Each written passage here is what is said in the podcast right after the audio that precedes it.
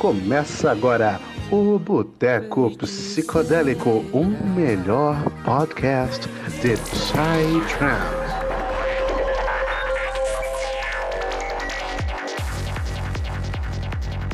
Salve, salve, galera do boteco mais psicodélico deste Brasil.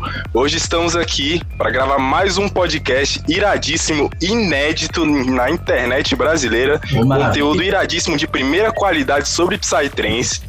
Hoje aqui estamos com os brabos, os caras, mano, que eu admiro pra caralho há uma cota já, mano. O som Cara dos caras, o trampo dos caras, iradíssimo. Então hoje, hoje vai ser um podcast muito irado pra mim. E sem mais delongas, né? Como vocês já puderam perceber pelo título do podcast, hoje vamos bater um papo com a galera da Resina Records. Resina Records aí, que é uma gravadora recente no nosso país, que tem fazendo, vem fazendo aí ultimamente um trampo finíssimo. E hoje aqui, é, um pouco fora do- do- dos padrões aqui pro Boteco Psicodélico, estamos com três deles, que são os três donos, do, os três criadores da Resina Records, que é o Ciro, o, o Vitor Luciano, o Aquarius Orb e o Vicente, mais conhecido aí na cena como Garrara. Então, galera, se apresenta aí. Como é que vocês estão? Preparados aí pra bater esse papo? Opa, Preparados. chegando aí. Preparados Bora, demais. da hora demais. Primeiramente, vamos agradecer o convite aí. É, É muito legal o trabalho que vocês estão fazendo aí de mostrar né, os, os interiores da cena. Assim, eu acho que é super importante pra galera que, que quer né, saber mais e acaba não tendo muito conteúdo aí. Então, assim, dá possibilidade aí pra quem tá atrás desse conteúdo aprender um pouco mais aí da nossa história. Ah, Legal demais, galera. Com certeza, mano. Gratidão aqui. demais. Realmente esse é muito do nosso intuito. E, e como não poderia ser diferente, estamos aqui hoje também com os nossos maravilhosos casters, aqueles casters que enfeitam a telinha de todos os cortes que a gente posta lá no Instagram. Como de costume, sempre presente aqui temos o nosso queridíssimo Afonso Santos. E aí, Afonso, como é que você tá, meu querido? E aí, galera, tudo bem com vocês? Olha, pra te falar a verdade, eu tô muito feliz. Estamos conversando hoje com a gravadora, caralho! Finalmente, tava querendo isso, velho. Finalmente a gravadora, falar mais sobre isso com o nosso público, que é um assunto que eu queria muito conversar. E acho que hoje o papo vai ser muito proveitoso, então bora, bora. Bora, bora. Estamos aqui hoje também com a Lui Cavalcante. E aí, Lui, como é que você tá? Preparado para mais um boteco? Então, galera, feliz demais de estar aqui conversando com vocês. Admiro o trampo de vocês. E é isso, vamos lá pro papo. Bora, bora. Hoje o nosso queridíssimo Clebão não conseguiu participar, provavelmente ele tá lá agarrado com a pastelaria É, dele, então fica pra próxima, na- no próximo podcast, na próxima segunda-feira, com certeza ele vai estar aqui de novo com a gente. Então, cara, não perca, porque toda segunda-feira, lembrando aqui que a gente tem um episódio novo do Boteco, então sempre colar aí no mesmo horário nas segundas-feiras que você vai acompanhar ao vivo as gravações com a gente. Então, é, simbora, galera, iniciar esse papo que eu acho que tá todo mundo ansioso, né? Bora, acho bora. que nada mais justo de vocês explicarem pra gente, mano, de onde saiu a ideia de criar a Resina Records. O que é a Resina Records na, na mente de vocês? Tenta explicar aí pra gente. Um de cada Eu vez. vou começar então. Por favor. É, vamos, vamos vamos devagar. É, então, cara, na verdade, assim, a resina, ela, assim, como muitas outras gravadoras, ela representa um coletivo, né, de, no primeiro momento, de amigos ali, né, que queriam seu lugar na cena, queriam, né, criar música também, enfim, e aí não tinha a possibilidade, né, de, de lançar aquela música, porque não tinha reconhecimento ainda, né, sempre, sempre foi uma batalha, né, a gente vê que não é fácil, assim, tem muitos artistas, né, hoje em dia fazendo Dark Side, fazendo Forest Music, então, assim, era um, um lance mais de coletivo ali, né, no primeiro momento, e, enfim, né, e aí foi crescendo, assim, né, a gente viu que tínhamos muitos amigos em comuns, né, que faziam música, né, isso começou, assim, eu comecei a fazer música em 2012, é, com o Alchemy Circle, né, o, o Vitão e o Vicente um pouquinho depois, mas também já vieram, né, logo depois de mim, já vieram com tudo também, então, assim, é um pessoal que já tem uma, uma experiência, assim, né, de produção, que não é de hoje, mas, assim, que ainda faltava, assim, encontrar aquela visibilidade na cena, né, então a gente falou, pô, cara, a gente não faz a nossa gravadora, né? Porque a gente não, não bola o nosso próprio projeto e tal. Então foi uma coisa que demorou alguns anos, assim, para se materializar, né? Mas a gente né, foi trabalhando, ah, surgiu o nome, a gente falou, não, beleza, Resina Records, o nome é top e tal. Aí depois foi, né, foi surgindo a galera, falou, não, pô, a gente podia chamar esse cara, a gente podia fechar com essa galera aqui e tal. Então meio que foi um processo, assim, que foi acontecendo aos poucos também, assim, não diria que foi do dia pra noite, assim, né? É, enfim, não sei se alguém quiser continuar um pouco aí da história também. E vocês são todos do mesmo. Vocês três são do mesmo lugar? do, do país? Sim, sim, a gente mora em Brasília. Hum, total. Ah, inclusive, eu, eu- a gente já se conhece também há muitos anos. Eu conheço o Ciro há mais de 10 anos. A gente estudou junto, ensino médio. Bota fé. É, o Vicente, eu conheço ele também já pouco depois, mas também mais de 5 anos aí. É, enfim, a gente. Foi isso que o Ciro falou mais também. A gente meio que juntou, teve essa ideia. A gente já fazia som, né? Mas é, era meio difícil ter um, um espaço nesses gravadores maiores para poder lançar nossas músicas. E foi uma ideia que véi, a gente também foi demorou assim, diria que assim um ano para amadurecer a ideia mesmo e a gente realmente lançar a gravadora no mercado, né? E criar criar tudo, enfim, foi um processo que demorou também um tempo, não foi do dia pra noite, ah, vamos lançar uma gravadora, a gente tem umas track boa aqui e tal, porque às vezes agora muita gente, sei lá, hoje em dia eu vejo o mercado assim um pouco saturado, tem muita gravadora surgindo, e a galera meio que vai na emoção, né? Tipo, não, não, tem muito um preparo maior para fazer uma coisa mais estável, uma coisa mais sólida. E Eu Imagino. Eu Imagino até que- mesmo porque para a criação de uma gravadora, eu imagino assim que existe todo um contexto por trás, né, Pra você conseguir criar uma identidade sonora coesa pra toda a gravadora, que todos os artistas que fazem parte do casting dela É. façam sentido ali, né? Então é um trampo muito mais complexo do que parece, né? É, eu, eu diria que do momento, do primeiro momento que a gente falou assim, vamos fazer uma label, até o momento que a gente lançou de fato, abriu a gravadora, foi mais de dois anos, assim. Foi um processo bem, bem longo mesmo. A gente teve a primeira ideia, a gente falou, ó, mano, a gente tem aí um, um, um background com músicas boas, a gente conhece artistas bons, eu acho que se a gente começar a se mobilizar, a gente consegue fazer um selo forte. E aí foi um processo, assim, né? Igual eles falaram, não foi uma coisa que aconteceu do dia pra noite. A gente foi, de início a gente não sabia nem o nome, né? Quando a gente falou, vamos fazer uma label, a gente não tinha nem ideia de, do que, que a gente ia chamar, do, de como ia ser. E aí, à medida que foi passando o tempo, assim, a gente foi produzindo muita música junto, muita música com nossos amigos inicialmente. E eu diria que, tipo, esses dois anos da gente fazendo muita música junto, é, conhecendo muitos produtores novos aqui da região e do resto do Brasil, foram anos que foram cada vez se consolidando, tipo, a cada, cada evento, vamos dizer assim, que acontecia, ia consolidando mais ainda aquela ideia que a gente teve, né? Inicialmente, a gente foi vendo, ó, a gente tem portas abertas nesse sentido agora, ó, a gente agora tem isso. Aí, até a hora que a gente se juntou de fato, assim, e falou, tá, agora vamos começar a investir pra, pra ir pra frente. Isso é um processo. Aí desse momento, é, aí desse momento em diante eu diria que foi tipo um ano e meio, assim. Hum. Quando a gente juntou a grana pra levantar, pra fazer a primeira. E foi em que ano isso? Ai, de cabeça agora. Agora me Só pegou. pra me situar assim na história. Foi mais ou menos no final de 2018 para 2019 que a gente começou a fazer o planejamento de criação da gravadora, né? A gente é, contratou um artista gráfico para fazer a nossa logotipo, né? A gente já tinha o nome, a ideia. E aí, enfim, aí desenrolamos esse, esse, esse projeto inicialmente. E aí acho que o lançamento da gravadora ele aconteceu no final de 2019. Não, desculpa. É, no, no, Não. no final de 2018. Não, 2018. É isso. No final de 2018, desculpa. Então foi, foi o início de 2018 que tudo aconteceu, assim, essa, essa questão de planejamento mais sólido, assim, né? Sim. Então no final de 2018 a gente já tinha tudo certinho, logotipo, né? As nossas páginas, os contratos com o distribuidor digital, né? Que é onde a gente coloca nossas músicas, Spotify e tudo mais. E aí a gente deu né, o pontapé inicial ali. E isso é Sim. até um, um processo bem corajoso, né? Porque é, você tem que realmente botar a cara tapa. Pô, vocês já tinham um projeto de vocês, aí vocês se uniram para poder fazer uma gravadora. E ainda mais uma gravadora praticamente de sons noturnos, então já não é uma coisa tão mainstream, não é uma coisa que pessoas vão ouvir com tanta facilidade, já tem que estar nascendo há algum tempo para poder apreciar esse tipo de sons. É uma, uma atitude bem corajosa, eu admiro bastante isso, porque não é um, um- um- uma coisa que acontece sempre. E isso tá presente na nossa cena, né? Pô, o noturno faz parte da nossa cena e ele tem que ser tão evidenciado quanto as outras vertentes que existem nela.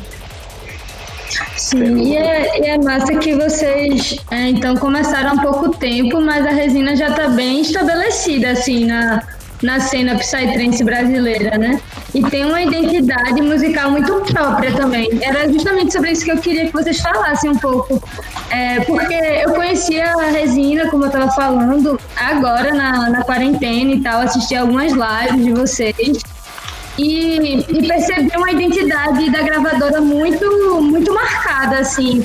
Mesmo que cada projeto tenha sua identidade própria, é, a resina, ela, ela, ela, quando você escuta assim, você já dá para identificar que é, que é resina, né? Eu já vi até gente falando, é tipo, esse som é resinado e tal. Tipo, já fica uma, uma atrativa, assim. E, e até assim, como eu sempre falo, eu não, eu não sou música, eu não trabalho com música e minhas referências são de, uma, de senso comum, vamos dizer assim, é, de música, né? E aí, ouvindo vocês é, agora na live do Pulsar, acho que foi Aquários Orb, porque eu fiquei bem, tipo, meu irmão lombrando real no som, porque em alguns Sonzeira. demais, velho, demais. Obrigado, velho, obrigado. Foi sinistro mesmo, velho. Conheci lá, eu conheci a Aquarisorb, o teu projeto lá, né? E aí eu fiquei, irmão, o que que. Esse som, várias vezes eu, eu reconhecia como um, som high-tech, assim, e outras vezes não. Às vezes, tipo, parecia Forest, Dark, mas sempre com uma pegada tecnológica, assim, e dançante, sabe? E aí, enfim, é, eu queria que vocês falassem um pouco sobre a identidade musical de vocês e como o que é que vocês chamam, né? Como é que vocês chamam? Porque eu vi que é bem híbrido, assim. É, Tem até um. Tem, tem até um artista, mano, que eu achei muito curioso, cara. Eu acho que eu não vou lembrar o nome direito. Mas enfim, tem o Piramidal e o Mentales da Vaga. Eu tava escutando o som deles. Falei mais cedo com ele, Mano, o Piramidal. um sonzão, velho, totalmente diferente, Sim. assim, mano. Muito pirado, velho. Muito, muito, muito único, assim. Eu achei muito da hora. Até se encaixa nisso que você falou, né? bacana. É, eu vejo assim, essa palavra híbrido, né, ela realmente ela acho que tem uma identidade, assim, acho que a gente se identifica bastante com essa palavra, porque a gente não quer um som, né, que assim, engessado, né? A gente quer um som realmente que, que possa, né, ter vários momentos ali na, na pista e tudo mais. É, e também não quer aquele som rot- rotulado, né? Assim, que o pessoal olha e fala, não, é, isso aí eu conheço, ah, isso aí é o Forest, né? Isso aí é o high-tech e tal. A gente quer um som psicodélico, né? Altamente psicodélico e dançante.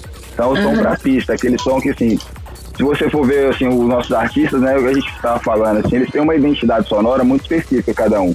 Mas, assim, o que eu acho que tem em comum neles, assim, é, a- é esse poder, né? De ser um, um som voltado pro dancefloor, assim, né? Não é aquele som muito introspectivo, né? Um som, né? Full power, que a gente fala, assim. Uhum. Então, é isso, assim, a gente gosta né, de, de- misturar as nossas influências, a gente tem influências né, diversas, né? Tanto do Full On, assim, quando a gente ia pro, pra Rave há 10 anos atrás, como hoje do Forest, do Dark, do High Tech, né? Que assim, que modernizou completamente assim, a nossa cena, na, na minha opinião.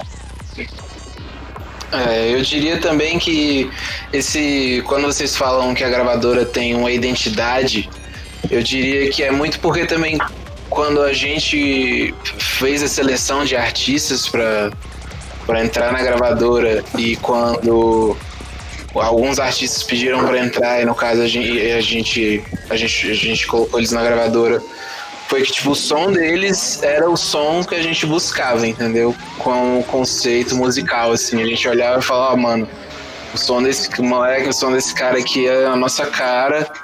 Ele é um som que vai só acrescentar para nossa gravadora. Acho que faz total sentido ele fazer parte, assim, né, tá junto com a gente nessa.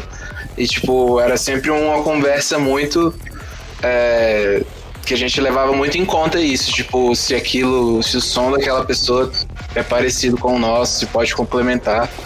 E uma coisa que o Ciro falou que eu acho interessante também é que essa coisa da gente não querer engessado, sabe? A gente gosta da galera que sai da caixinha, assim. Gosta da galera que faz o som diferente. Você falou que ouviu o Piramidal, achou totalmente Piramidal. real. Insaníssimo. É, pois é, a gente ouvia também e falava, ó, isso aqui é sonzeira, essa coisa aqui é sonzeira braba. Tem que botar pra frente, é. Não, pô, eu, eu só queria acrescentar uma parada aqui que eu achei muito massa, porque é, ela conseguiu sintetizar exatamente a ideia do meu projeto. Eu acho massa quando a galera consegue pegar mesmo, tipo, pro. Que massa, velho. Acho que pra qualquer artista é irado quando a pessoa, um, um público, né, consegue sacar exatamente o que você quis transmitir. Acho que o meu o Aquarius que eu faço é, é bem isso, é tipo um, um high-tech, mas não é, e tem muita coisa de forest, tem uma pegada mais dark, assim, né, mais obscura, e é muito do que a resina também, né, tipo, a gente meio que não tenta ficar, tipo, como você falou, a gente não fica muito, ah, eu quero esse gravador é só de forest, ou a, a, a resina vai ser só de dark, ou a gente até mesmo na hora de produzir, eu sento aqui no estúdio e falo, ah, eu não, eu, agora eu quero produzir um high-tech. Não, é tipo, a gente meio que não tenta se prender muito a, a esses rótulos, né? Fazer. É o que Algo você tá mais- sentindo, né, mano? Você vai e produz. Bota É, pra fora, né? Não, eu, pra mim foi uma reprogramação, assim, do conceito de música psytrance quando eu saquei teu som no- na live do Pulsar, porque realmente, tipo, inicialmente eu tinha certeza que era um high-tech, mas era como se as, as quebradas, do, tipo, como se ele abrisse pra, pra vir o Dark, vir o Forest, e, num, tipo, de uma maneira macro, parecia que era high-tech sempre. Só que de um, ponto de vista menor, você visualizava referências Dark Forest, Dark Forest, e no macro tinha a disrupção, assim, de um Dark pro Forest, de uma hora pra outra. E, tipo, isso pra mim lembrava o high-tech, a, a reprogramação, a- sabe? A- o som disruptivo, assim. As tecnologias. Fiquei, velho, buguei, buguei, buguei. Ele tá aqui te dizendo isso, tá ligado? Irado, velho, iradíssimo saber. Mas O ô, importante é que é sonzeira, né, velho? Se É, não é for, é sonzeira importante pra caramba na pista, em casa, onde a gente estiver escutando. eu diria que é o único requerimento é esse, né? Não, tem que ser sonzeira. Mas me fala um negócio aqui. É, é uma dúvida que eu tenho já, mas é específica com gravadora em si. Ah, como é que é essa parte burocrática que vocês têm de é, tanto do, da escolha do, do DJ que vai produzir a música, para vocês pegarem essa música fazerem a masterização dela. Depois tem toda essa, parte de contrato para poder fazer escolha de lançamento, é, data de lançamento. Como é que vocês fazem todo esse processo, desde a escolha do DJ, da master, até o lançamento da música em si? Aham. É, a gente tem todo um planejamento de lançamento, assim, né? Primeiramente, a gente tem os artistas ali que fazem parte do nosso cast, que como a gente não é uma gravadora, como a gente é uma gravadora recente, a gente ainda não conseguiu lançar EP ou álbum de todos os nossos artistas que produzem. Então tem muita gente que está fazendo música aí para poder lançar nos próximos meses e até anos, eu diria. Então a gente tem, já tem meio que um planejamento, já tem meio que uma galera aí, né, preparando as músicas. E tem a galera que já tá mais pronta, assim, a gente já né, tem essa uma, meio que uma ordem, a gente vai fazendo aos poucos, assim. Não tem exatamente uma ordem quem vai ser quem, mas a gente já tem ali uns três, quatro produtores, três, quatro artistas que já estão preparando ali seus EPs e álbuns. E a gente tem sempre um ou outro VA também que vai sendo né, coletado durante o ano. Então, e aí a partir do momento que a gente né, tem as músicas do artista pronta, né, a gente vai se comunicando com ele, ele vai mandando preview, a gente, ah, e aí, ficou legal, beleza. Aí ele falou, não, tá pronto. Aí a partir desse momento a gente né, encaminha pro nosso masterizador, nosso engenheiro, que é o nosso grande parceiro aí, Ais Sasaki. É, e aí ele faz todo o processo de masterização, né? Enfim, manda pra gente. E aí quando a gente tem essa master, a gente pode fazer é, o, todo o processo de distribuição, que seria enviar pro, pro nosso distribuidor digital. E aí ele vai encaminhar então pro Spotify, pro Deezer, pra, enfim, Beat, Beatport, né? Todas essas, essas plataformas, né? E a gente, né, no primeiro momento a gente já estipula uma data, fala assim, trabalha com, com o artista e tal. Ah, qual vai ser a data, enfim. E aí a gente já pá, bota essa data aí de lançamento. Então, assim, todo esse processo, assim, a partir do momento que a gente tem a música na mão, assim, até o lançamento, eu diria que demora um mês, assim. É um processo não tão demorado, assim. Agora que a gente já tá mais acostumado também, assim, né? Pô, rapidão, achava que demorava até mais esse processo todo. Botafé achava que era uns 4 É. meses, 5 meses. Não, Aí é. depende muito, assim, né? Claro, assim, se o engenheiro, por exemplo, tá meio enrolado, né? Assim, se o artista demorou pra entregar a track e tal, mas assim, depois que você, né, enfim, tem a track na mão, já, já dá pra encaminhar mais rápido. É, eu, eu acho que é bom esclarecer também que, tipo assim, quando a gente planeja, vamos supor, é, a gente tem o, lança, o próximo lançamento planejado, já tem meio que dois planejados depois dele, entendeu? Hum, que os artistas já estão produzindo as músicas, que esse processo de produção é realmente mais longo. Às vezes tem a chance do artista chegar já com umas músicas prontas, mas ele em geral vai querer modificar alguma coisa, vai querer fazer uma mix final ali mais braba, não sei o que. Aí esse processo, assim, tipo, que o Ciro falou de um mês, eu diria que é mais de quando. é, depois que o artista entregou a master na nossa mão, é, que a gente tá com a pré-master na nossa mão, sabe? Antes de mandar pro nosso engenheiro. Aí até o lançamento aí é mais ou menos um mês, sim, até sair na loja. Mas se for contar o- todo o processo, desde o artista começar a produzir a track, aí tem lançamento que a galera começou ano passado, por exemplo, e tá trabalhando ainda, sabe? Até, até- até hoje, no caso. É, até É, porque cada justamente, artista vai ter um ritmo de produção É, diferente, né? Justamente, é. Mas aí, tipo, a gente, já- a gente tem planejado, eu diria, as, ah, o- os, os mais próximos, assim, vamos dizer. Mas a, pra, no próximo ano a gente já meio que tem uma grade geral de como vai ser, entendeu? Olha, massa. É, então dá-lhe novidade ano que vem. hein? É, já, já, A ideia foi assim, tipo, quando a gente. Antes de lançar a gravadora mesmo, a gente já tinha um backlog de músicas, vamos dizer assim, nossas. E aí, além disso, a gente já tinha meio que uma ideia de quais seriam os próximos, tipo, três ou quatro lançamentos. A gente não sabia exatamente como seria, entendeu? Mas a gente sabia, ó, é, a gente pode ter.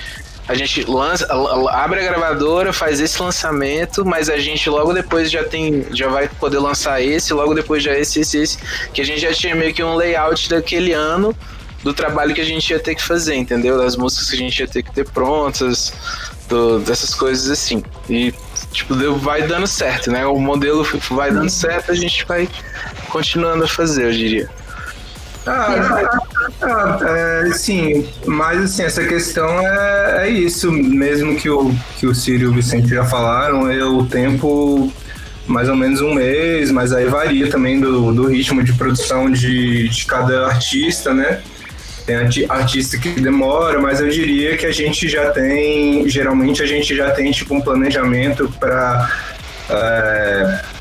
sei lá, daqui, daqui até o meio do ano que vem, a gente já meio que tem uma, uma noção já dos releases que vão rolar, sacou? Massa.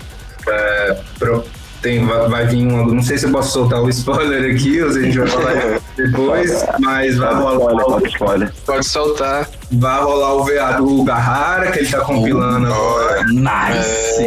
Nossa, Tá chegando aí. Primeira mão aqui no Boteco, vocês já anunciaram isso em algum outro lugar? Não, gente, não. Olha só, novidade em primeira mão aqui.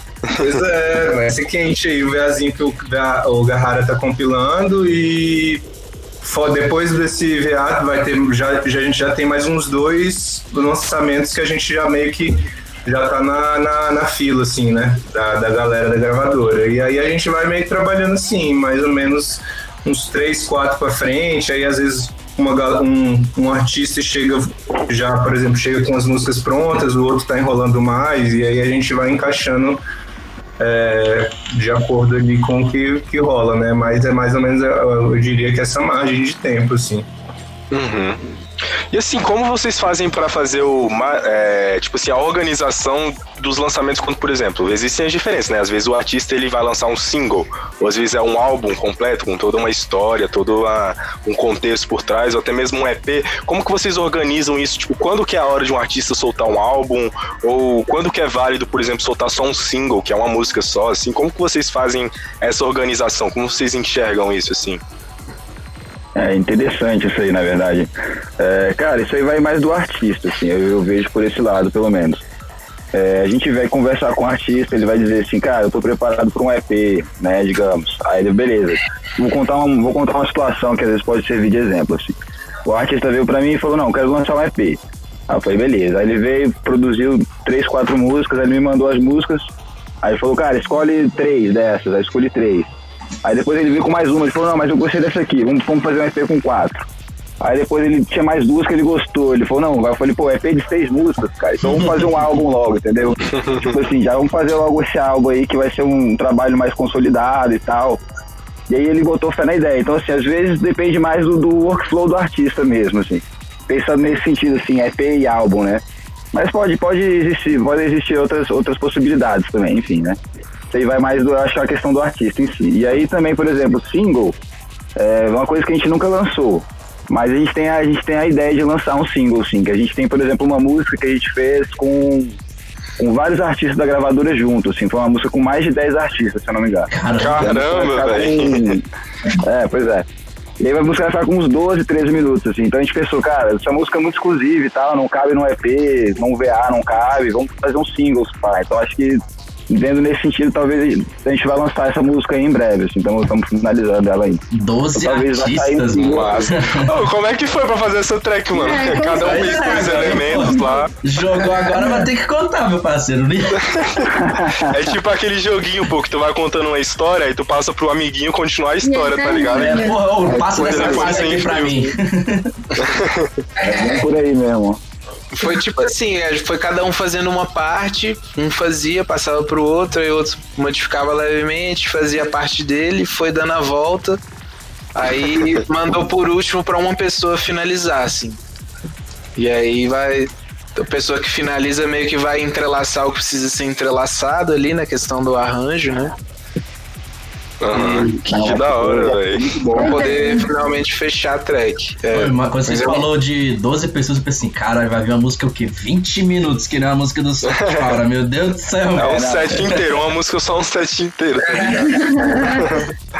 É mais ou menos o que o Fractal Gaúchos deve fazer, né, velho? Porque os caras também lá são, são seis pessoas no projeto, é pra fazer cada track é mais ou menos o mesmo rolê. É muito, é muito engraçado o processo de criar música, assim, né? Porque quando, tipo, se você vai criar uma outra arte, às vezes você precisa, em grupo, você precisa sentar, criar um conceito e, tipo, todo mundo tá alinhado com essa mesma perspectiva, mas observando galera que produz música, tipo, é um rolê muito intuitivo, né? Cada um vai ouvindo o que o outro fez e intuitivamente vai completando. É, e tem essa de como é todo mundo na mesma gravadora, eu diria que a galera já é meio conversada, entendeu? Nesse sentido do estilo. A galera já conhece o som um do outro, a gente toca muitas músicas uns do outro lá. Tipo, às vezes toca as músicas da galera da, dos outros DJs da resina nos meus sets. Sim. E eu sempre escuto tudo várias vezes, que é sempre muito sonzeiro, então a gente meio que já conhece o estilo um do outro, todo mundo escuta lá também, a galera tá sempre mandando prévia das tracks um pros outros, então, tipo, a galera já conhece o som mesmo um do outro, assim, eu diria. Caralho, que massa, Não. mano. Trocando os feedzão, deve ser uma família, né? Vocês vão Nossa. se ajudando e crescendo junto. Claro, total. É é. isso aí. E os DJ sets da, da resina? Como é o rolê dos DJ sets? Assim, Ah, seleção, qual- como é que eles pegam a identidade de vocês e, e reproduzem isso no set deles e tal. Eles tocam só música da resina, como é que é? Não, é, então, eu acho que essa questão de tocar só música da resina depende muito da circunstância, entendeu? Que o DJ set vai tocar. Todos os DJ sets que a gente chamou são a galera que a gente já ouviu várias vezes na pista, assim. Tipo, literalmente a gente já conheceu o som dos caras, ouviu na pista, pôde conferir já. Então, assim, é uma galera que a gente sabe que sabe muito bem o que tá fazendo atrás ali da CDJ, entendeu? E a gente oferece pra eles todo o nosso arsenal de tracks e dependendo do set ali, às vezes eles fazem set inteiro da resina, às vezes eles misturam com outras gravadoras, às vezes depende do contexto da festa, do horário que ele vai tocar, porque a gente pega DJs de que, que já eram tipo atuantes, vamos dizer assim, já tinham é, É, a gente acha que dá- de- deixa mais, mais a critério do artista, essa questão de, de tocar só a música da resina, ou, ou não, fica mais a critério do artista, mas a gente tem um drive no que a gente disponibiliza todas as músicas para os DJs tocarem, é, aí as músicas até os artistas colocam as músicas deles, até música que não é lançada, pro aí fica disponível para os sets tocarem, tal, montar os seus sets, enfim. Nossa. Agora me. Vai falar, Afonso? Não, não, pode falar. Ah. Agora me diz uma coisa, não tem mulher não, é na resina. pois é. Tem, ué. Na verdade tem, Tem, mas tá em tem, desfalque. Tem? Realmente. Ah, tá- tem é importante enaltecer, né? Tipo, nem conhece. Acho É, que poucas é pessoas conhecem as mulheres que fazem parte da gravadora de vocês. É verdade. Sim, a gente Tem tá de olho, a gente tá de olho. Aham, a gente tá sempre de olho falar. aberto aí. É, teve umas DJs que a gente chamou, mas não, elas não puderam participar por questões contratuais de outras gravadoras. Aí acabou que tipo, a gente no time inicial queria ter muito mais mulher, mas não, não deu, assim, eu diria. Mas a gente continua sempre de olho. Estamos sempre olhando aí pra, pra poder acrescentar. Ó. Não, é importante isso. assim. É. Eu, eu perguntei isso porque eu acho importante mesmo, assim. Acho que Não, a gente também acha fundamental. Assim, é, a gente sempre, assim, é o olhar pro, pra, né, o olhar pro, pro artístico feminino, assim, é muito importante, né? É, a gente, eu, como o Garra falou, assim, a gente tinha duas pessoas que, assim, eram, que conseguiam compor o nosso time inicial, assim, que seriam DJs é, de peso, assim, que a gente viu no primeiro momento, mas que a gente não conseguiu por questões contratuais. E é a Tamis, né, que é aqui de Brasília, que representa, assim, né, as minas aqui. Só que assim, a gente tava com um plano de, de colocar uma outra, outra pessoa, uma menina também, né, pra dentro, é, um live. Só que acabou que a gente, né, ficou um, pé, um pouco um pé atrás, assim, por mais pela questão sonora em si, e não, né, assim, porque a gente queria realmente dar esse espaço, assim, a gente quer um live feminino, a gente tá procurando, só que assim, não, ainda não deu match, digamos assim, não foi, não foi aquele... Mas, assim, é, eu acho que é super fundamental isso aí, cara, que você tá falando. Porque, assim, se, se as gravadoras não colocam isso pra frente, né? Se os produtores de festa não colocam isso pra frente, de né, colocar o público feminino, colocar o, né, a, a DJ feminina, enfim, é, outras pessoas, né, que trabalham na produção do evento, né, que são mulheres, assim, que são também, né, importantes. Então, assim, eu acho que é legal a gente, né, é, le- levantar esse ponto sempre que possível, né? Eu apoio, É, com certeza. eu apoio o Louis começar um projeto de Psytrance, entendeu?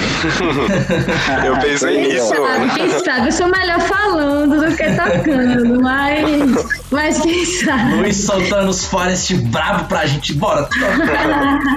É, eu acho que isso é super válido, assim. Tem os. No Facebook tem muitos grupos de produção, né? Musical e tal, de produção de Psytrance, mas tem muitos grupos agora, eu diria, mais que são até mais de produzir Dark especificamente, Forest. E. Tipo, eu lembro que até ano passado não tinha nenhuma mulher nos grupos, assim, tipo, não tinha, era só homens, só os homens produzindo lá. E aí de uns tempos pra cá começou a ter mais, assim.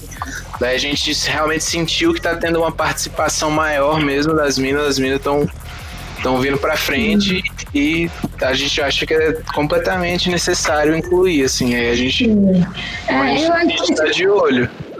Com certeza, eu acho que esse processo também de tipo é, das mulheres chegarem mais é muito uma via de mão, dupla, tanto da vontade das mulheres de estarem ocupando essa cena, como da galera em abrir esse espaço, porque tipo para muitas pessoas que eu conheço, é, mulheres é, se imaginar no, tocando numa pista e tal, é uma parada muito alheia à imaginação, porque simplesmente não tem, sabe? Tipo, as festas que tocam, que tem mulher tocando é em massa, né? Que não é uma ou duas, porque quando tem é uma ou duas.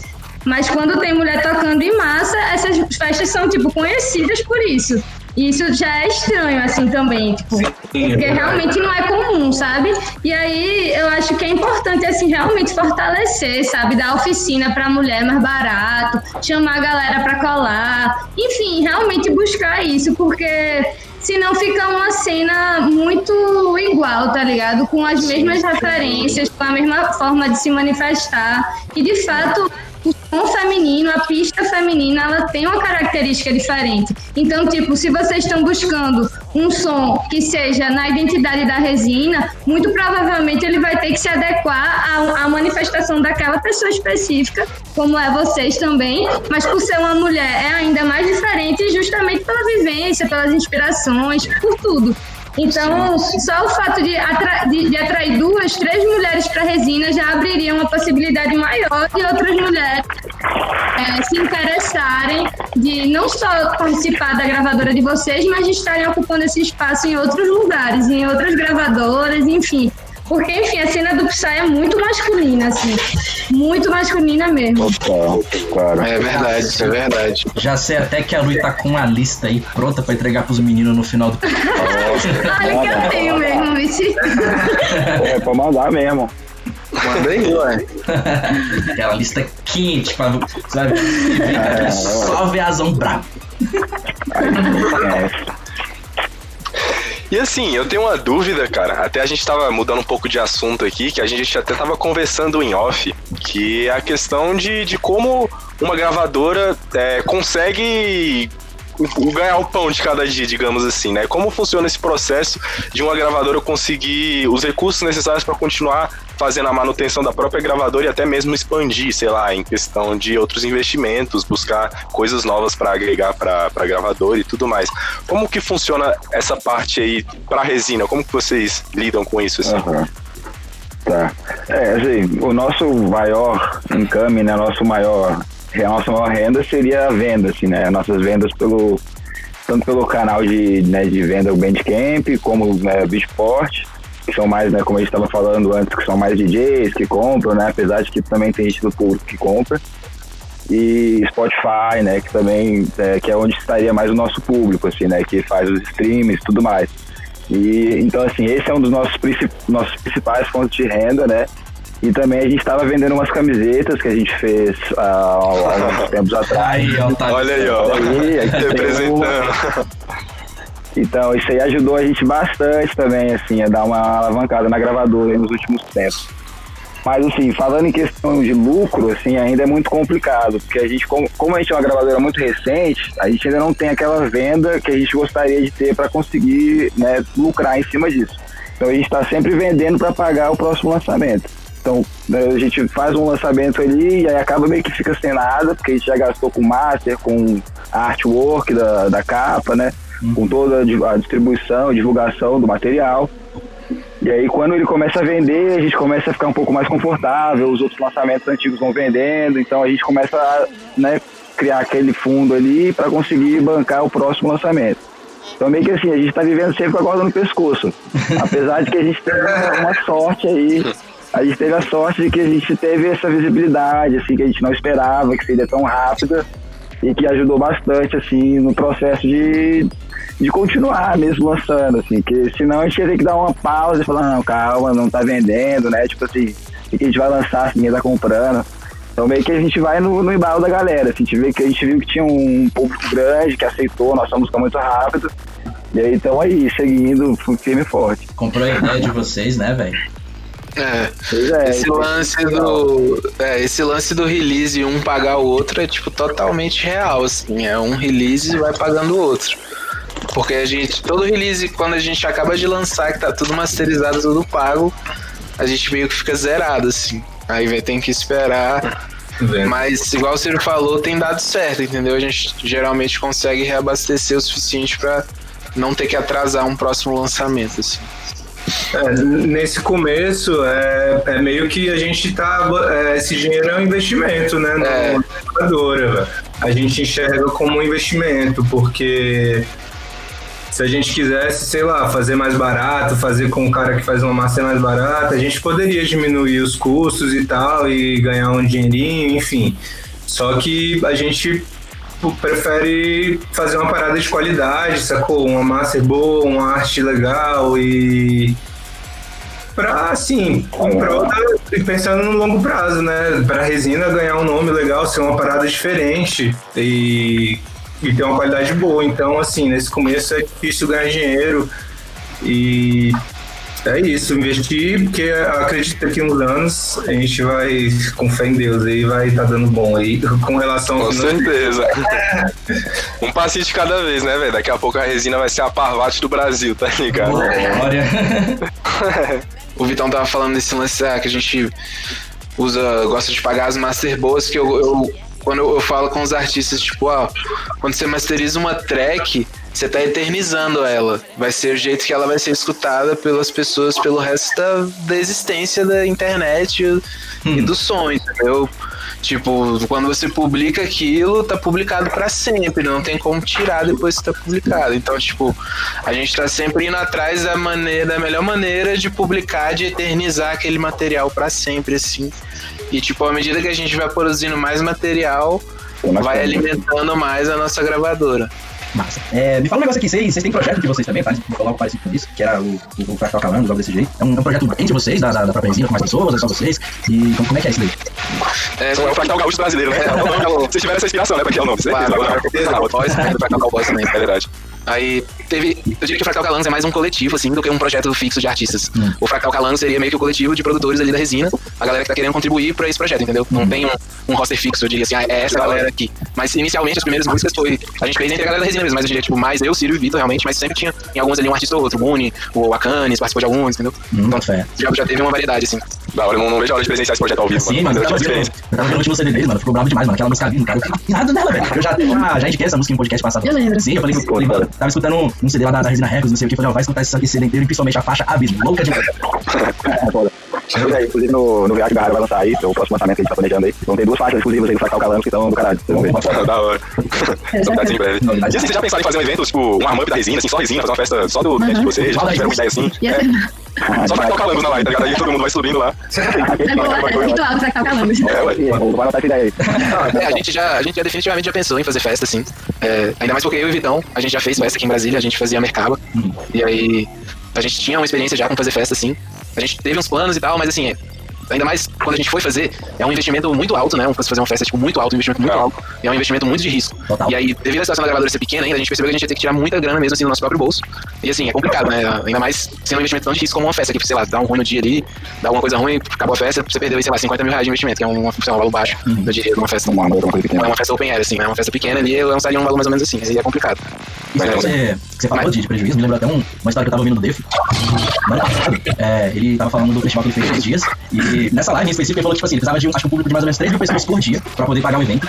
E acho que teve metade disso, mais ou menos. E o cara tomou um prejuízo de 400 mil, velho. Que Deus do céu, mano. Nossa, pois é, É muito dinheiro envolvido, né? É muita grana. É por isso que é foda. Tipo, um, um dia ruim, sei lá, um dia que chove, no dia dos eventos, é, sei lá, 50 mil reais de prejuízo que você tomou por causa de uma chuva. Tipo, assim, pra gente que fazia parada mais assim, no intuito de fazer uma festa, não, óbvio que tinha o intuito de, de ganhar dinheiro e tal, mas é, não era é, o foco, né? É, ganhar, fazer festa pra ganhar grana. A gente queria fazer um rolê legal e tal, e a gente também não tinha muita grana, assim, pra, pra ficar arriscando e, sei lá, um dia ruim desse perdesse um, uma quantidade dessa, 50, 100 mil reais, e, enfim, a gente meio que é, deixou de lado, assim, essa questão da- do, do coletivo de festa, mercado, né?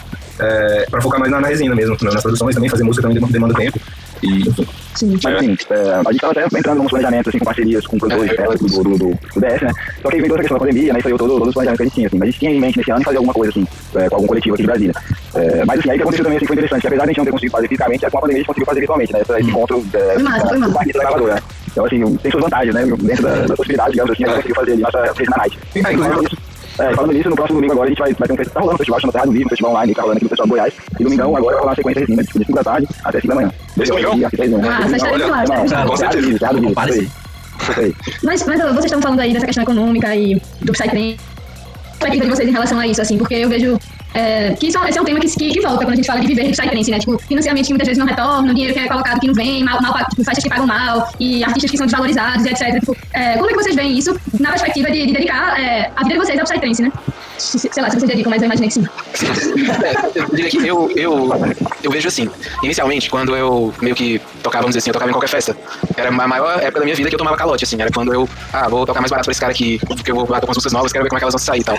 Aí era quando eu levava um calote, assim. E aí, tipo, à medida que foi passando, eu percebi quando eu, quando eu me profissionalizava, quando meu trabalho, quando eu valorizava o meu trabalho da maneira que ele deveria ser valorizado, é, eu não, eu atraía muito menos, tipo, várias grandezas menos gente que não estava disposta a me pagar, entendeu? Tipo, depois que eu comecei a cobrar de fato, assim, o meu valor e tal, que eu achava que era mais, que era mais justo, assim, eu só comecei a ter contato com festas mais sérias, entendeu? Festas que sabem, que, que fazem as coisas direitinho e parei de entrar em fria. E aí eu vejo, né, do meu ponto de vista aqui, quanto mais artista começa a se profissionalizar mais nesse sentido, a perceber que, que o que ele tá fazendo ali é um trabalho sério, é um trabalho que tem que ser valorizado, ou seja, quando ele investe horas naquilo, ele tem que cobrar pelas horas de trabalho dele da mesma maneira que uma pessoa normal. Quando todo mundo começa a fazer isso, ou as festas que não conseguem se profissionalizar, elas que são que ficam pra trás, entendeu? Aí acaba que você começa a dar crédito pra festas boas que vão colocando gente mais profissional pra trabalhar, entendeu? Vai, acaba que você profissionaliza o mercado como um todo. Se o mercado do trens como um todo se profissionaliza, eu acho que esse tipo de situação começa a rolar bem menos, entendeu? Em situações bem mais previsíveis, eu diria assim. Mas sério, eu diria fica, melhor fica pra gente. É, eu, eu, eu acho que assim, é, o, é, o dinheiro que rola na cena mainstream do trance é muito maior. né? É, sei lá, prog, fãs de prog, fuon, os cachês são maiores, esses artistas gigantes, mais do, do, do mainstream. No, no, no, underground rola menos grana, os cachês são menores, acaba sendo bem mais difícil você viver exclusivamente disso, né? Mas, é, enfim, eu acho que eu vejo uma, um crescimento grande da cena noturna, assim, no Brasil e no mundo. E principalmente aqui no Brasil, de uns anos para cá, é, é, é, bem recente, mas eu vejo assim, um crescimento bastante grande com, com a galera se interessando mesmo em escutar vertentes noturnas, escutar sons diferentes, até mesmo tem, tem muito festival é, chegando aí, muitos festivais grandes aí que estão fazendo um nome massa na cena e festivais de noturno, né? Por exemplo, é, Pulsar ou Zubuia. É, uhum. E, enfim, eu acho que é um mercado em crescimento, mas atualmente, assim, realmente é, é complicado você viver é, exclusivamente de, de trance estando na cena mais underground, eu diria, né? Uhum. Isso, é, vocês acham que isso tende a mudar com o futuro? Vocês acham que isso já está mudando? Como vocês enxergam esse futuro? Sim. Não, me perdi um pouco ali, viajei. Mas assim, o que eu vejo, assim, realmente que a parada tá mudando, sacou? Tipo assim, você pega festas assim, que antes era, né, fundamentalmente full on, progressive no line-up, Hoje tem ali um artistinha de dark, hoje tem um cara ali do high-tech. Glória a Deus. Por mais que seja super mainstream, assim, a, o público ainda tá, já tá querendo, assim. Então, assim, a gente vê dessa forma, assim, é a parada que tá sempre progredindo, assim, vai crescendo Sim. um pouquinho. Cada ano que passa, assim, o Dark Style vai ocupando seu espaço. Então, é, é, é mais por aí, assim. Aqui em Recife, grande tá crescendo que só, assim, tem muita gente conhecendo também, né? E é pois isso, é. as perspectivas é essa. Em São Paulo, a cena de São Paulo é, eu vejo uma mistura muito grande, né? Tipo, em, é, grupos que têm grana, eles investem não só em, em artistas é, mais comerciais, mas também da cena underground. Então, você tem festas com bom patrocínio, com boas pessoas é, é, financiando valores altos, com essa mistura de, de, de conteúdo, assim, né? Porque aí não tem como dar errado. É, Isso é bom, né? Que acaba se tornando uma forma de que as pessoas, o público, digamos que mais mainstream, possa entrar em contato com essas com as vertentes, digamos claro. assim, mais underground e conheça, se aprofunde, tenha noção de que existe, que, que é bom, porque muitas pessoas têm muito preconceito, claro. assim. É... E vice-versa, né? Eu vejo isso também do outro lado, tá ligado? Do lado underground também existe lado, essa tá? barreira muito grande entre a cena comercial. E eu acho que é uma cena só, né? Inclusive muito estigmatizada. É, tipo, na cabeça da galera que olha, todo mundo só um bando de doidão. E aí a gente vai. é, tipo, é um doidão tipo A e doidão do tipo B. Mas, Mas não é doidão.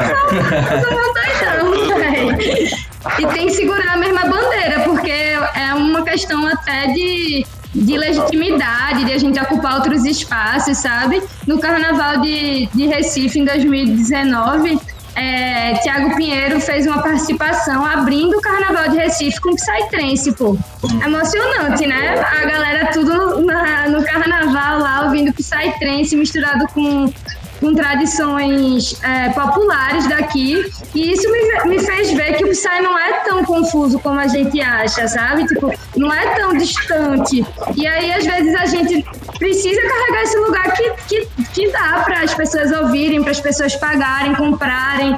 E, e isso ser um, uma forma de, de renda para todo mundo que vive disso, né?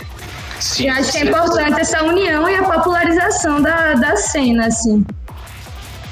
Isso, é. isso que vocês estavam falando me lembrou até de um, de um, papo que a gente teve com a crew da High Frequency aqui no podcast passado, que é, um dos assuntos foi que a gente falou da dificuldade que a gente via em alguns tempos para trás uh, da própria forma dos DJs, que são da vertente noturna, eles aparecerem para o público deles. Porque é, no que a gente falou, a gente falou o seguinte, a gente falou que é, existe muito mais uma visibilidade pelos DJs do mainstream, justamente porque eles estão mais conectados com o seu público-alvo em redes sociais, ou estão postando mais coisas. E a gente via isso menos com DJs de noturno.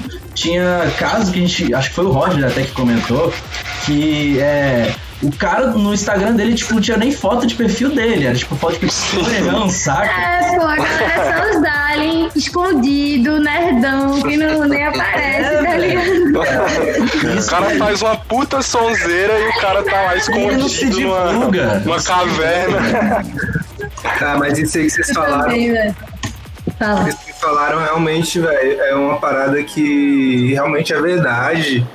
É, esse a, o, a cena mais underground realmente a galera na minha opinião né é, é- é ainda bem assim, fraco assim diria nessa questão de marketing divulgação é, assim Contato em com o comparação público. com a- contato com o público.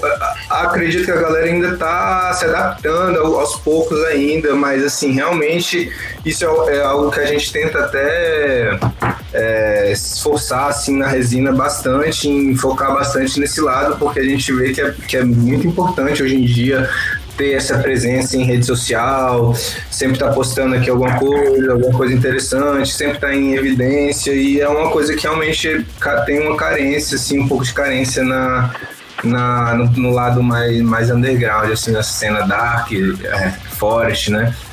Pois é, E- mano. Parece até que, que. Foi outra coisa que o Roger falou: olha, grande sábio Roger, meu amigo. Roger é outra pessoa que faz parte aqui do boteco, mas ele não tá aqui hoje. Sim.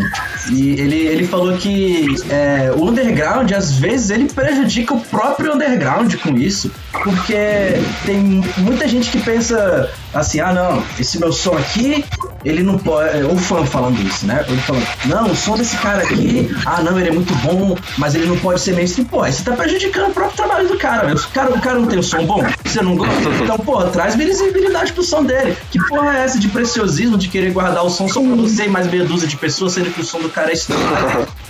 Sim. É uma coisa que até o Clebão fala muito, cara. Ele sempre gosta de falar esse tema no, no, O Lebão é outra pessoa podcasts. do, do, do.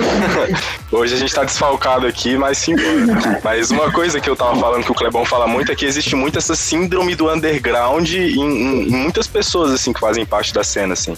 Que é realmente isso que o, o Afonso tava falando, de que, ah, meu som é, é seletivo, só a pessoa X vai curtir, então não preciso, sei lá, fazer todo aquele.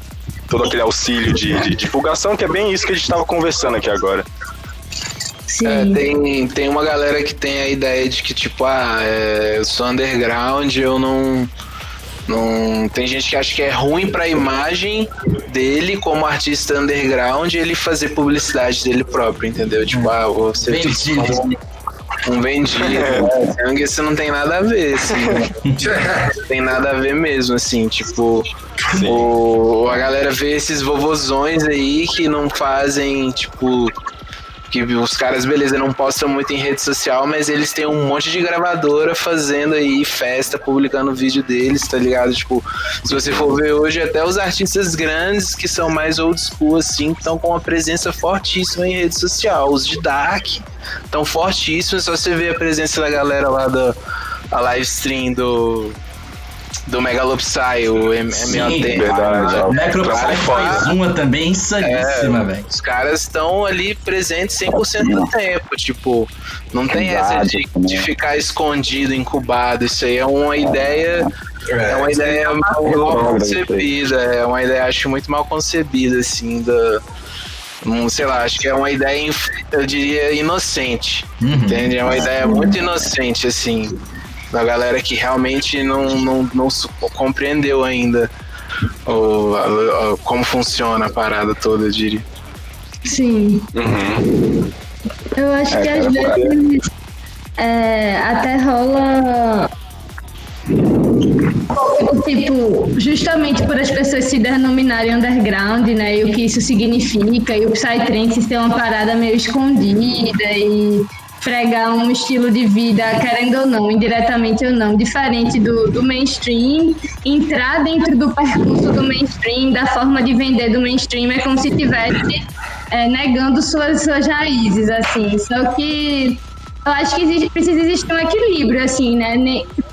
Porque a questão não é você vender o seu produto considerado underground dentro da cultura trance, mas eu acho que é pensar em como você está fazendo essa vida. É que você tá, tipo, é, o que, é que você tá colocando no seu som para que ele chegue a mais pessoas, não precisando necessariamente desvalorizar o seu som, mudar ele para que outras pessoas possam comprar, que é muita lógica capitalista, né? Tipo, ah, as pessoas gostam de ouvir tal estilo de música, então os, os produtores vão e produzem naquela métrica, naquele naquela forma exata de produção, porque ela vende mais. Isso aí realmente eu acho que acaba entrando dentro da lógica capitalista engessada que, que eu acredito que o Psytrance meio que prega algo diferente disso, pelo menos na, na, na forma que, que a cultura se, se, se manifesta.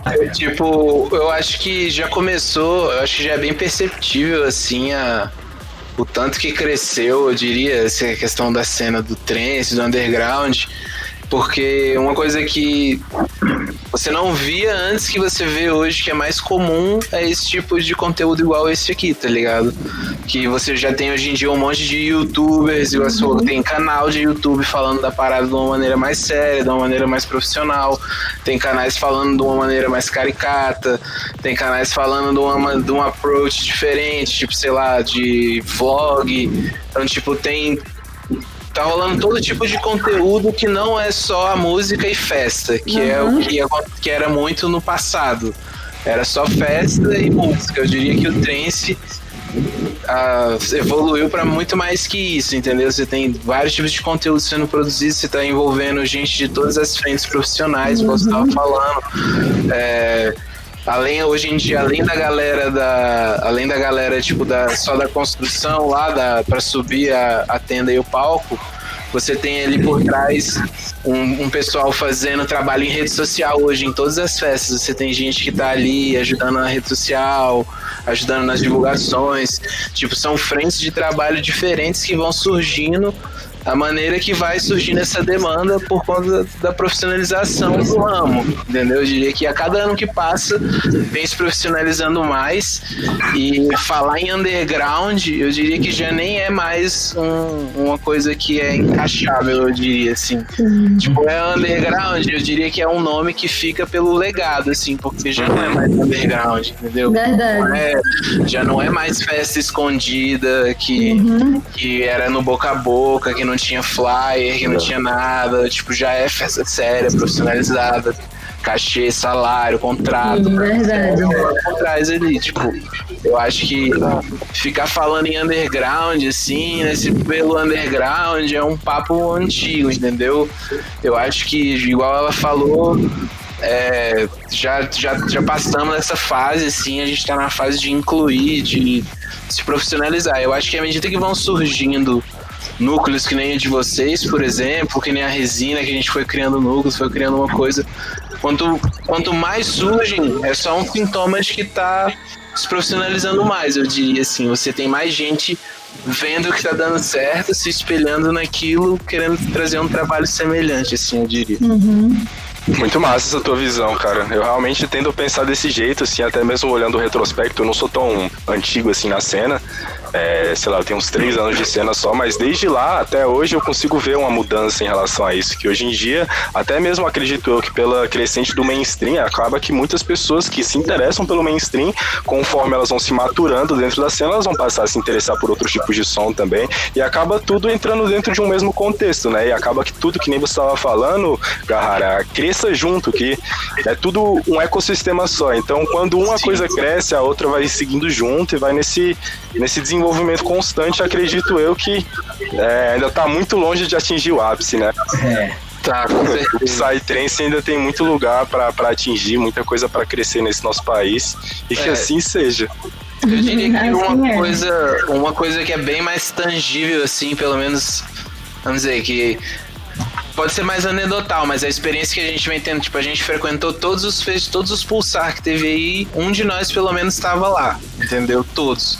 E aí a gente conseguiu ver o crescimento do festival para chegar no ponto de tipo esgotar ingresso no primeiro dia, umas paradas assim, tipo, que não aconteciam antes, que tinha antes ingresso vendendo até o último dia, não sei o quê. E tipo, ano passado esse ano eu sei que esgotou tipo loja promocional em questão de horas, eu sei que no ano passado esgotou também em minutos, assim. É, tipo, a cena cresceu muito, entendeu? Uhum. A galera que. Aí você vê não só o Pulsar, os outros festivais, o público aumentou consideravelmente, assim, pelo menos na nossa percepção, né? A gente viu as festas ah. que a gente ia, tinham muito mais gente, estão tendo mais gente, né? Tem mais gente aderindo. E, tipo, em questão de músicos tem aumentado também, que a, quantidade de gente querendo fazer música, que eu, que eu vejo, né? Na internet, pelo menos, assim, gente mais interessada no assunto. Eu acho que são tudo sintomas de, de uma cena crescente que, em consequência, vão só aumentando, né? É um ciclo que vai se alimentando para crescer cada vez mais, eu vejo, assim. Eu acho que a galera que tem ideias de, de movimentar, de querer criar conteúdos diferentes sobre o trance, tem um espaço a ser preenchido, eu diria. Tem muito conteúdo bom a ser criado aí, coisas relacionadas a festas, relacionadas a todo tipo de coisa que envolve o trance que não seja necessariamente música. É, então, eu queria saber, assim, como é que vocês veem a, o Psytrance enquanto cultura, né? Assim, e e como a, tipo, como a cultura do Psytrance ela se manifesta, assim, como ela, ela, ela atua dentro da nossa sociedade normal, assim. Deixa eu reformular minha pergunta para ela ficar mais clara. Tipo, queria que vocês falassem assim, a cultura do Psytrance é uma cultura diferente da maioria das culturas que a gente conhece. E aí eu queria que vocês trouxessem, assim, como vocês identificam essas diferenças e como vocês é, percebem essas mudanças do Psytrance na vida pessoal de vocês, assim, no dia a dia, sabe? Aham.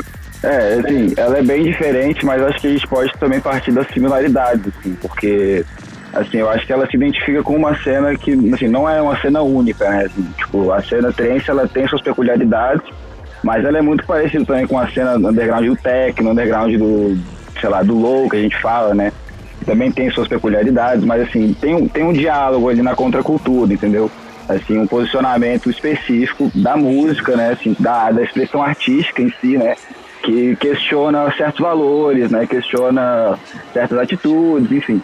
Então, assim, a gente vê, né, existe essa semelhança, né, dentro do movimento artístico mais underground, né, assim, na, na, música punk, no rock and roll e tal.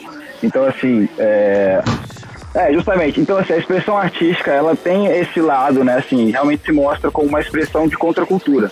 Só que, assim, dentro do movimento é, da cena, do público, a gente não vê essa politização, assim, atualmente, talvez.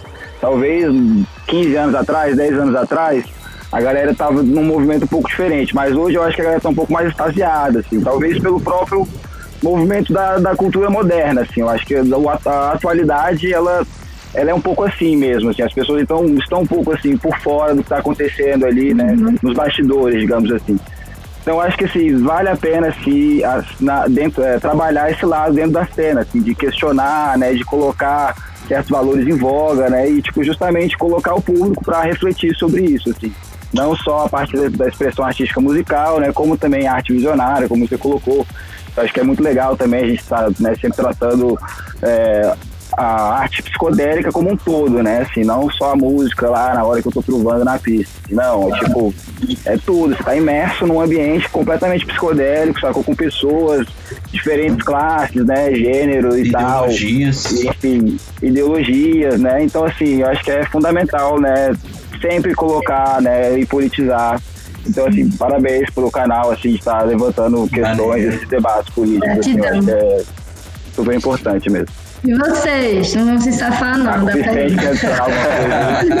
é, não, então, eu, eu, você, você fala de cultura, da contracultura, e eu lembro que na, na faculdade eu tive um professor que ele, ele me falou assim, ele falou, a contracultura, o que, o que a contracultura significa é, muda de acordo com os tempos, entendeu? Tipo, é, e de acordo com a sua perspectiva, vamos dizer assim.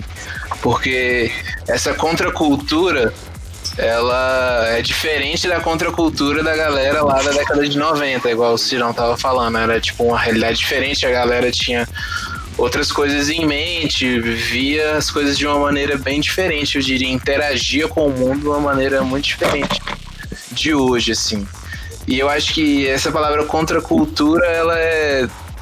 Eu não sei se ela é muito bem de denominadora, assim, do que é a, a, cultura do trance como um todo. Eu diria que é uma cultura já mesmo, assim, é um pessoal, é um. É igual para muitos é um estilo de vida, tem gente que vive disso já, tipo, não, digo não vive da música, mas vive da. Tem gente que vive da música, óbvio, mas tem gente que vive de outras coisas uhum. relacionadas a isso. Com montar estrutura, com alugar som, é, com alugar som, umas coisas assim. E tipo, o, o pessoal do, do trance tenta englobar, é, tenta englobar, né? Eu diria muito por conta desse contexto da galera no passado já vim de um pessoal mais ligado aos valores ecológicos, a valores mais humanizados, essas coisas assim. Aí tem sempre a galera tenta agregar culturas locais, por exemplo, na construção de festivais, para trabalhar nos festivais, tenta agregar a galera da permacultura, a galera de várias, várias áreas diferentes que contribuem para, vamos dizer assim, para dar mais essa ideia de que alguns chamam de contracultura, de que a gente vai contra os padrões industriais, contra os padrões de produção em massa, é aquele negócio mais feito à mão, mais artesanal, os eventos de trens têm aquela pegada mais feita à mão, né? Tipo as de bambu, e aquela comida que você vai comer ali na praça de alimentação, feita ali na sua frente, ali na hora. Então tem toda uma identidade ali por trás da parada. Que foi construída ao longo de anos, mas ao mesmo tempo vem evoluindo, assim. E essa questão que eu acho que se perdeu um pouco ali aí nesses anos, essa briga mesmo assim da galera discutiu mais o sistema vigente de uma maneira mais séria, entendeu? Eu acho que ficou muito. Foi mais pro lado. Se distanciou. Sim, se distanciou. É, é a galera se aproximou mais do mercado e se distanciou dessa parte mais política. Eu acho que hoje em dia tem um distanciamento sim dessa questão de, de valores. A galera tem às vezes um medo de, sei lá, medo mesmo, eu diria, de, de, de discutir assuntos é, assim, mais delicados, uhum. que, que tenham a ver com o nosso contexto político atual. Por exemplo, na resina a gente gosta de. de é, como posso dizer, de glorificar muito o cerrado, assim, saca? A gente gosta Nossa, de trazer o valor do Isso cerrado. é muito foda, mano. E tipo, mano, o cerrado aí é, um, é uma coisa totalmente ameaçada é, é um, um, bioma que está completamente ameaçado. Tipo, a gente cresceu no Cerrado, a gente fala isso no nosso manifesto inicial da gravadora, inclusive. É, a gente cresceu, é, paisagens que quando a gente cresceu e visitava as fazendas dos nossos parentes, hoje em dia totalmente dominadas por soja, entendeu? Tipo, a gente já viu, já chegou no ponto que é, a nossa o espaço em volta da gente já mudou radicalmente assim né? em questão de uma década duas décadas mudou radicalmente o espaço nosso cerrado tipo a fazenda do meu avô lá do meu bisavô tinha um monte de nascente que secou não tem mais um monte de riacho porque enfim, um monte de, de soja em volta.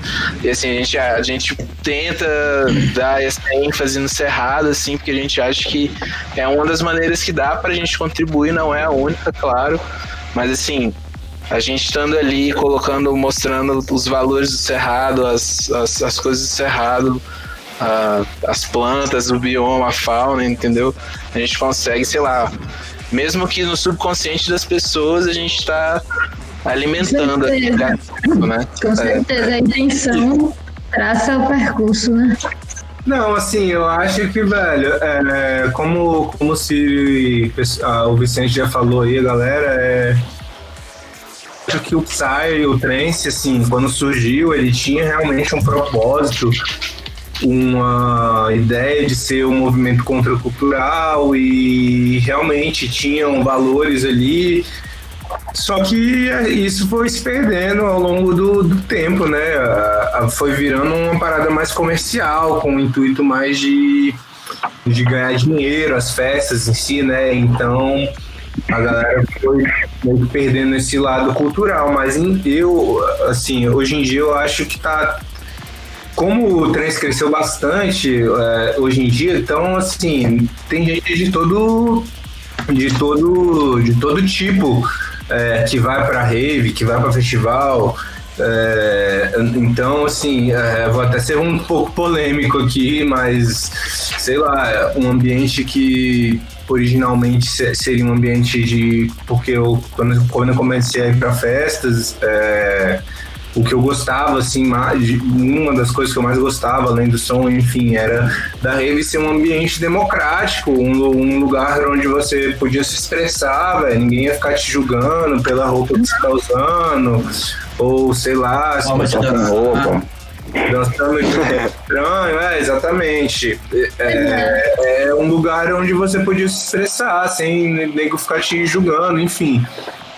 E eu acho que hoje em dia mudou um pouco isso, virou uma parada mais comercial e, e sei lá, seria massa que a galera tentasse resgatar um pouco é, desses valores e enfim, hoje em dia, sei lá, você vê gente indo pra rave sem querer julgar, obviamente, mas galera, galera, pessoas preconceituosas que não gostam de gay, que não gostam de sei lá, enfim, é, e... Machista, homofóbico. É, pessoas homofóbicas, machista, nego machista e, tipo assim, que sei lá, na minha visão, são pessoas que não compactuam com a ideia original da parada, né? Do, do que, do que realmente é o trance na, pra mim, né? Mas é, eu acho que é uma, uma, uma busca aí. Eu acho que ainda existem núcleos que tentam manter essa, essa, essas ideias. Tem festival que, que, tem, que foca bastante no, no, no, lado cultural, tem muita atividade cultural, além da, da, da pista, da, da, do, do main floor e tal. Tem atividades culturais, o próprio universo paralelo. É um, é um realmente um universo. Elas, é, desculpa te interromper. Pode falar. Pode falar, pode falar. Tipo, era o que eu ia dizer, assim, talvez também seja polêmico, mas eu acho que o assunto é, e, e é importante a gente trazer as polêmicas, até porque ninguém está com a razão, a gente está construindo tudo juntos aqui. Mas a, a, a questão que eu vou trazer é que, assim, eu vejo que a cena comercial, na realidade, ela é muito mais inclusiva que a cena, que a cena underground. A cena comercial é mais barata, ela, ela, ela tem mais gente de classes sociais diferentes frequentando. Por causa disso, mais pessoas frequentam as festas. E, assim, eu fui para poucas festas comerciais na, na minha vida, mas eu notei, eu fui para o UP, que não é uma festa, mas é um festival muito grande, com muita gente de todos os tipos, e é um festival comercial, assim, na minha visão. E e eu vi, tipo, muitas pessoas trans comparadas a outros eventos que eu ia, muitas pessoas é, é, lésbicas, gays, pessoas que eu conheci lá e tal, que são, de, que são diferentes da maioria das pessoas que eu vi em festa rave, é, mais underground, assim. E, tipo, já presenciei coisas em festa underground justamente por ter esse teor underground, chatão e tal. Um rolê bem óbvio nesse sentido, assim, de julgar a forma que as pessoas dançam, de julgar se a pessoa é muito chamativa, porque festa dark tem que ser todo mundo sério na pista, uhum. sabe? E, e, e, outras coisas nesse sentido, como pessoas que eu conheço que fazem performance. E a arte é, psicodélica, ela, como eu disse, falando até do som da resina, a arte psicodélica é disruptiva, ela, ela tira uma coisa da nossa mente e coloca em outro lugar. É, eu, eu vou concordar com você, velho. Eu realmente, eu acho que realmente na cena underground a galera acaba meio que se perdendo um pouco nesse conceito, sei lá, ah, porque o cara é farofeiro, tá ligado? Porque curte prog, eu fuon, aí nego fica falando que o cara é farofeiro, e enfim, é, realmente eu acho que existe sim esse, um pouco desse lado, mas da galera ser preconceituosa, porque eu acho que acontece. É, nessas festas maiores, mais comerciais, tem, o volume de gente, obviamente, é muito maior. Então a galera meio que julga a massa por alguns poucos, algumas pessoas que estão ali, tipo, só pra se drogar e tal, e acabam, sei lá, passando os limites, fazendo, fazendo uma cena seis, enfim, aí a galera fica com estereótipo, ah, porque o farofeiro é, é feio, ou tipo, ele vai ficar pagando vexame, ou sei lá, qualquer coisa do tipo. E eu, meio, eu, acho, eu acho que foi um estereótipo que a galera criou é, com base num, num, grupo de pessoas que não representa a maioria do público, né? E Realmente. eu acho que rola muito isso, sim, de da galera ser, ah, eu sou underground, eu não me misturo com a galera que droga, e a galera é, enfim. É, ainda... Passa por isso, a maioria das pessoas, né? Então, galera, o papo de hoje foi muito produtivo. É, foi uma satisfação enorme trocar essa ideia com vocês da resina, cara. Aprendi muita coisa que eu não Foda sabia. demais, Troquei ideia com vocês, que eu não sei se eu já comentei, cara, mas puta que pariu, mano. Eu sou fanzaço, fanzaço de carteirinha do som de vocês, mano. Você é louco, mano. No meu projetinho mesmo, toda hora eu tô tocando música de vocês, principalmente do Garrara, do Alchemy Circle. Porra, direto, direto, direto, e a galera se amarra, velho. Muito massa. Então, porra, hoje foi uma satisfação enorme pra mim gravar esse podcast. E bora, né? Partindo pra, pro momento mais aguardado de todos do nosso podcast, porque, mano, a galera cobra. A gente fala assim, mas a galera cobra. Quando teve um podcast que a É. gente não fez as indicações, a galera cobrou, velho. Que a galera gosta de acompanhar e escutar as, as, Lógico. As sonzeiras que a, que a gente indica. Então, começando por ti, Ciro, tá aqui no, no cantinho da minha tela. Vai você primeiro. Qual a Então, indicação que vamos você lá, tem pra é. galera hoje? Então, hoje eu vou indicar um artista da gravadora aí, chama Alien Coffee. É, é, em português seria Café Alien, esse coffee é de café. Alien Coffee, é da resina, moleque lá do, do sul. Esse agora é o estado dele, Dalvano, moleque, sangue, sangue- bom demais, só da sonzeira. Vale a pena conferir, tá bem novo o projeto dele, deve ter um, nem um ano ainda. Boa, massa, bota fé. Da hora. Massa, anotado. E você, Vitor? O que, que você manda pra galera hoje? Ah, pô, eu vou, vou na linha do Ciro e vou indicar um projeto da gravadora. Ah, vou indicar um projeto que foge, assim, foge, mas não foge. A galera às vezes acha que a resina é só Forest Dark, mas eu vou indicar um projeto que é mais high-tech, que é o Fractale Noise. É, é um projeto que eu acho bem massa. É, ele tá com a gente na resina, ele tem uma pegada mais acelerada, mais high-tech, é muito massa e eu indicar a track Mitoses dele. Da hora. Vou escutar depois desse podcast. E você, Vicente, o que, você indica pra galera? Eu vou na linha dos caras também, vou indicar um artista da gravadora. vou indicar o. Vou falar do meu brother Ikaché, que é o Yuri, também tá por trás do projeto Ah, Space Organ aí. Tá fazendo, produzindo uma sonzeira com esse projeto novo dele aí de, de som mais acelerado. E tem um material lá no SoundCloud dele, tá vindo o som dele aí também pela gravadora, vai ter um som dele aí no meu VA.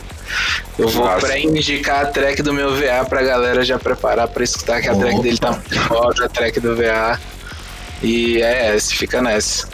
Dale. Da hora demais. E vocês, meus castes queridos, o que, que vocês têm aí pra galera hoje? O que, que você manda, Afonso? Bom, já que todo mundo tá indicando resina, acho que eu não vou muito longe também, não. vou de resina também. Hoje eu vou indicar o Piramidal, ele é um DJ deles também. Pô, roubou minha indicação, cara. Ah, assim? lixo! Quem mandou passar Fábio primeiro?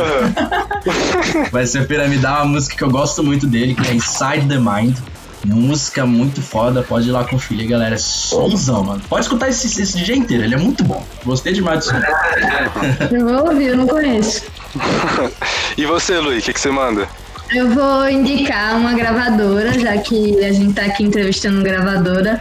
É a Vailix Records, daqui de- do Nordeste. Sonzeira, sinistro. Galera quebra demais. Quem não ouviu, pode escutar que é sonzeira certa. Sonzeira braba. Então, já que o Afonso roubou minha indicação, eu tô meio sem norte aqui, tá ligado? Não sei o que eu indico, indicar um mas... flow? Quem indicar um flow? Eu já sei o que eu vou indicar. O, o, o Vicente o Garrara aí indicou o Ikashi, né? O som do Ikashi, então nada mais justo que eu falar do, do som do Space Organ, mano. Também é uma das minhas referências. O som do cara é finíssimo, mano. Eu curto É. pra caralho o som do cara. Então, cara, se tu não conhece esse projeto, Space Organ, eu acho que é um projeto novo, é, não tenho certeza. Mas de qualquer forma, é um, é um som que eu curto pra caramba. E acho que se você curte um prog dark ali, um som mais mais pegado, assim, você vai se amarrar no som do bicho. Então, mano, confere lá que é, se tu não conhece ainda, você tá perdendo uma sonzeira, hein? Então essa é a minha indicação de hoje. E pra finalizar aqui, eu gost- gostaria de mais uma vez agradecer a vocês aí pela disponibilidade de a gente Valeu gravar esse demais, podcast galera. aqui hoje, cara. Foi, foi muito demais. massa. Satisfação massa. demais. Obrigadão aí, galera. Tamo junto. Valeu E pela, pelo. Então é isso, rapaziada. Terminamos aqui hoje mais um Boteco Psicodélico. Fique aí ligado nas nossas redes sociais, tanto as nossas quanto as da Resina. Que aí, como a gente pôde ver no podcast de hoje, tem muita novidade da hora vindo aí. Em Então é isso.